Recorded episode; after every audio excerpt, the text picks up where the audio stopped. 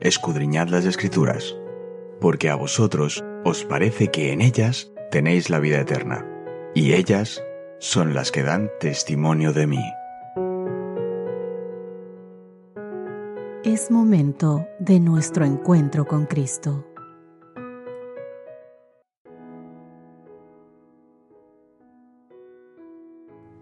Hola, hola, ¿qué tal queridos amigos? Buenos días y bienvenidos a todos ustedes a nuestro nuevo encuentro en esta nueva semana del estudio de la Biblia. En esta ocasión, nuestra semana tendrá por título Guárdense de toda avaricia, un tema muy complicado porque muchas veces incluso sin caer en cuenta nos vemos inmiscuidos en este tipo de deseo o de pensamiento.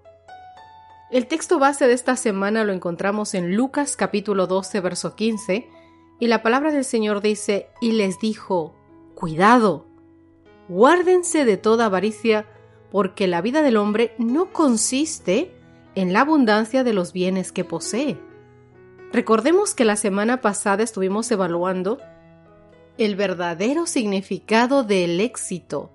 Con el mundo, el éxito es tener fama, fortuna, ser visible, tener muchas cosas y bienes que por lo general el resto del común de los humanos no los tiene, y eso es lo que el mundo considera como éxito. Sin embargo, a la vista de los ojos de Dios, el éxito tiene otro significado, otro término, otra forma de ser, y nos aconsejaba el Señor que el éxito es llegar a la Canaán celestial, alabar al Señor sobre todas las cosas y ayudar a nuestro prójimo.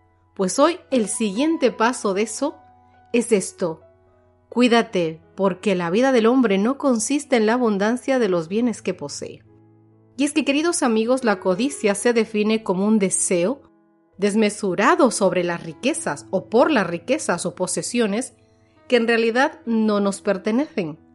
La codicia es un gran problema, tanto que por cierto está al mismo nivel que no mentir o no robar o no asesinar. Es tan dañina que Dios decidió advertir sobre ella en su gran ley moral. Éxodo capítulo 20, verso 17. No codiciarás la casa de tu prójimo, no codiciarás la esposa de tu prójimo, ni su siervo, ni su criada, ni su buey, ni su asno, ni cosa alguna de tu prójimo. La codicia o avaricia a menudo figuran junto a los pecados atroces que nos impedirán la entrada al reino de Dios. Mira lo que dice 1 Corintios capítulo 6, el verso 9 y el verso 10. ¿No saben que los injustos no heredarán el reino de Dios? No hierren, que ni los fornicarios, ni los idólatras, ni los adúlteros, ni los afeminados, ni los homosexuales, ni los ladrones, ni los avaros, ni los borrachos, ni los maledicenses, ni los estafadores entrarán en el reino de Dios. La codicia a la altura de la extorsión, la idolatría, la fornicación e incluso el adulterio. Eso es lo que dicen los versículos, queridos amigos. Y durante toda esta semana veremos ejemplos de su pecaminosidad y lo que podemos hacer para tú y yo superarlas. Con esta idea en mente, hoy comenzamos a ver el título El pecado original definitivo. Y te invito a que prestes mucha atención de dónde salió la codicia. ¿Quién es el padre de la codicia? ¿Quién está detrás de ese sentimiento, de ese pensamiento que en muchas ocasiones nos arruina la vida? Queridos amigos, a menudo se plantea la cuestión y es comprensible acerca de cómo surgió el pecado en el universo de Dios. Y entendemos cómo, por lo menos en parte. Y en esencia fue por codicia. Por ende, quizás la codicia sea el pecado original definitivo. Vamos a leer Isaías capítulo 14, los versos 12 al 14. Te invito a que prestando mucha atención con oración, veas qué pistas se dan allí sobre la caída de Lucifer qué papel crucial jugó la codicia justamente en esta caída. La palabra del Señor dice, ¿Cómo caíste del cielo, oh lucero, hijo de la mañana? Cortado fuiste por tierra, tú que debilitabas a las naciones, tú que decías en tu corazón, subiré al cielo, y en lo alto junto a las estrellas de Dios levantaré mi trono, y en el monte del testimonio me sentaré, a los lados del norte, sobre las alturas de las nubes subiré, y seré semejante al Altísimo. Queridos amigos, descontento con su posición, y a pesar de ser el ángel que recibía más honores entre las huestes celestiales, se aventuró a codiciar el homenaje que solo se debe dar al Creador. En vez de procurar el ensalzamiento de Dios como supremo en el afecto y la lealtad de todos los seres creados, trató de obtener para sí mismo el servicio y la lealtad de ellos. Y codiciando la gloria con la que el Padre Infinito había investido a su Hijo, este príncipe de los ángeles aspiraba al poder que solo era privilegio de Cristo, del Hijo de Dios. Veamos con qué equipara Pablo a la codicia y veamos por qué lo hace. Dirijámonos al libro de Efesios, al capítulo 5, al verso 5. La palabra del Señor dice, porque sabéis esto, que ningún fornicario o inmundo o avaro que es idólatra tiene herencia en el reino de Cristo y de Dios. Colosenses capítulo 3 verso 5. Haced morir pues lo terrenal en vosotros, fornicación, impureza, pasiones desordenadas, malos deseos y avaricia, que es idolatría. Es fascinante notar que dos veces Pablo compara la codicia con la idolatría. La gente practica la idolatría cuando adora, es decir, cuando dedica su vida a algo que no es Dios algo creado en vez de al creador. Romanos capítulo 1, versos 25 dice, ya que cambiaron la verdad de Dios por la mentira, honrando y dando culto a las criaturas antes que al Creador, el cual es bendito por los siglos. Amén. Queridos amigos, codiciar entonces podría ser desear algo que no deberíamos tener, y desearlo tanto que nuestro deseo por ello antes que por el Señor, se convierta en el centro de nuestro corazón. Indudablemente al principio Lucifer no sabía a dónde lo llevarían sus deseos equivocados. Lo mismo puede ocurrir con nosotros hoy. El mandamiento contra la codicia, el único mandamiento que se ocupa únicamente de los pensamientos, puede evitar que realicemos actos que también lleven a la violencia de otros mandamientos. Por ejemplo, lo que nos cuenta Segunda de Samuel capítulo 11, que te invito a que por favor con oración lo leas. Es el momento en el que el rey David cayó. Ahora vamos a leer juntos Primera de Timoteo capítulo 6 versos 6 al 7. Centrémonos en lo que Pablo escribe aquí. ¿Cómo puede ayudarnos a protegernos de la codicia lo que leeremos en estos textos? La palabra del Señor dice, pero gran ganancia es la piedad, acompañada de contentamiento, porque nada hemos traído a este mundo y sin duda nada podremos sacar. Y es que es una realidad tan grande como una casa. Queridos amigos, mientras los seres creados reconocieron la lealtad del amor, hubo en esta tierra y en el universo armonía, Cumplir los designios de su Creador era el gozo de las huestes celestiales. Se deleitaban en reflejar la gloria del Todopoderoso y en alabarle. Y su amor mutuo fue fiel y desinteresado mientras el amor de Dios fue supremo.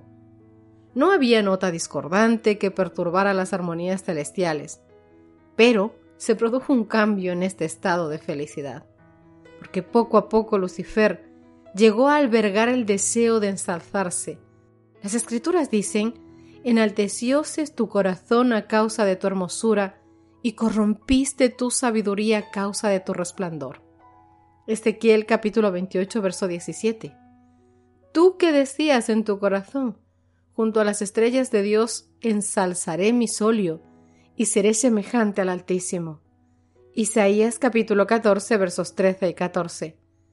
Queridos amigos, aunque toda su gloria procedía de Dios, este poderoso ángel llegó a considerarla como perteneciente a sí mismo.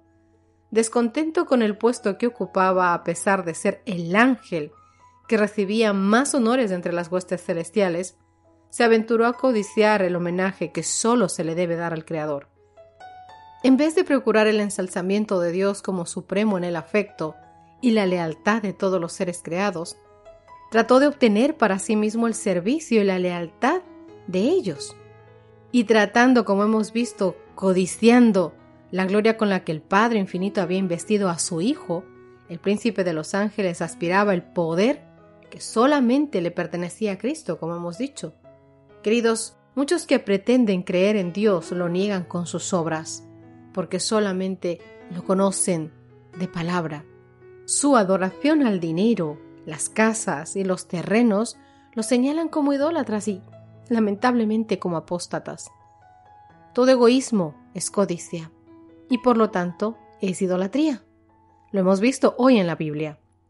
Muchos que han hecho inscribir sus nombres en los libros de la Iglesia como creyentes en Dios y como creyentes en la palabra que es la Biblia, están adorando a bienes que el Señor les ha confiado. Te repito, nos ha confiado para que nosotros fuéramos sus administradores. No se inclinan literalmente ante sus riquezas terrenales, obvio, pero está de todos modos de su Dios porque está en primer lugar en sus corazones. Son lo que la Biblia llama adoradores de Mamón. Honrar las cosas de este mundo con un homenaje que pertenece solamente al Creador. El que ve y conoce todas las cosas registra la falsedad de su profesión de fe. Qué triste, ¿verdad? Dios queda excluido del templo del alma de un cristiano mundano, a fin de que la política mundanal tenga abundante lugar. El dinero es su Dios. Pertenece a Jehová, pero aquel a quien ha sido confiado rehúsa dejarlo fluir en términos de obras de benevolencia. Si lo hubiese utilizado de acuerdo con el propósito de Dios, el incienso de sus buenas obras habría ascendido hasta el cielo y de miles de almas convertidas se habrían oído los himnos de alabanza y de agradecimiento. Querido amigo, la religión pura proporciona paz, felicidad, contento. La piedad es provechosa para esta vida y la vida venidera. Esa inquietud, ese descontento que termina en enojo y queja es pecaminosidad. Pero el descontento con uno mismo que induce a un esfuerzo más ferviente para lograr un aprovechamiento tanto de la mente como para alcanzar un campo más amplio de utilidad ese es digno de alabanza. Este descontento no termina en disgusto, sino en la reunión de fuerzas para alcanzar un campo mucho más exitoso y más elevado de utilidad. Estad siempre equilibrados, queridos amigos, únicamente por un principio religioso y firme, una conciencia sensible, teniendo siempre el temor de Dios en sus corazones, y ciertamente prosperaréis. Prosperaréis en vuestra preparación para una vida útil, para el camino al cielo. Terminemos nuestro estudio de hoy con una oración. Porque el tema de hoy, queridos amigos, realmente es un tema muy poderoso. Recordemos que la palabra del Señor siempre ha dicho, aquel que esté firme, aquel que piense estar firme, mire que no caiga. Oremos. Querido Papá Dios que estás en los cielos, gracias por el mensaje de hoy, Señor. Muchas veces el querer tener cosas nos hace a tu pueblo desviar los ojos, la mente, el corazón de lo que realmente importa. Muchas veces alcanzar una profesión, alcanzar un buen puesto de trabajo, o incluso, Dios mío, alcanzar un puesto dentro de la iglesia para servirte, nos hace perder de vista verdaderamente el sentimiento que debemos tener o la mente que debemos tener para que cuando estemos allí lo utilicemos para honrarte primeramente, para beneficio de tu obra, para beneficiar a los demás y por último para nosotros también poder ser beneficiados o bendecidos a través de eso.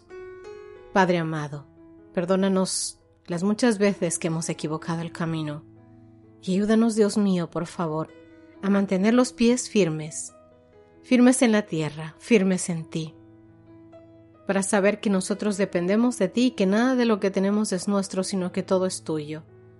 Y sobre todas las cosas, Señor, si en algo debemos codiciar, si en algo debemos anhelar, luchar, sea solamente por estar contigo, por estar a tus pies, por obedecerte, por amarte, Señor. Que en eso pongamos nuestro mayor esfuerzo, sabiendo que todas las cosas son tuyas y sabiendo que tú jamás dejarás un hijo justo desamparado, que tú estarás siempre hasta el último momento dándonos lo que nos hace falta, lo que verdaderamente necesitamos. Ayúdanos a confiar siempre en ti, Padre Santo. Ayúdanos a tener presente que todo lo que originó el problema del pecado fue la codicia en el ángel que quiso tener más de lo que tú le habías dado. Querido Señor, te rogamos que por favor este sentimiento no crezca en nuestros corazones, sino que siempre se mantengan unidos a ti, a tus pies, Señor. En el nombre de Cristo Jesús te lo rogamos. Amén y amén. Querido amigo, que tengas un gran inicio de semana. Nos encontramos mañana. Gracias por acompañarnos. Te recordamos que nos encontramos en redes sociales.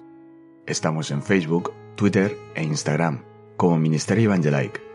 También puedes visitar nuestro sitio web www.evangelike.com.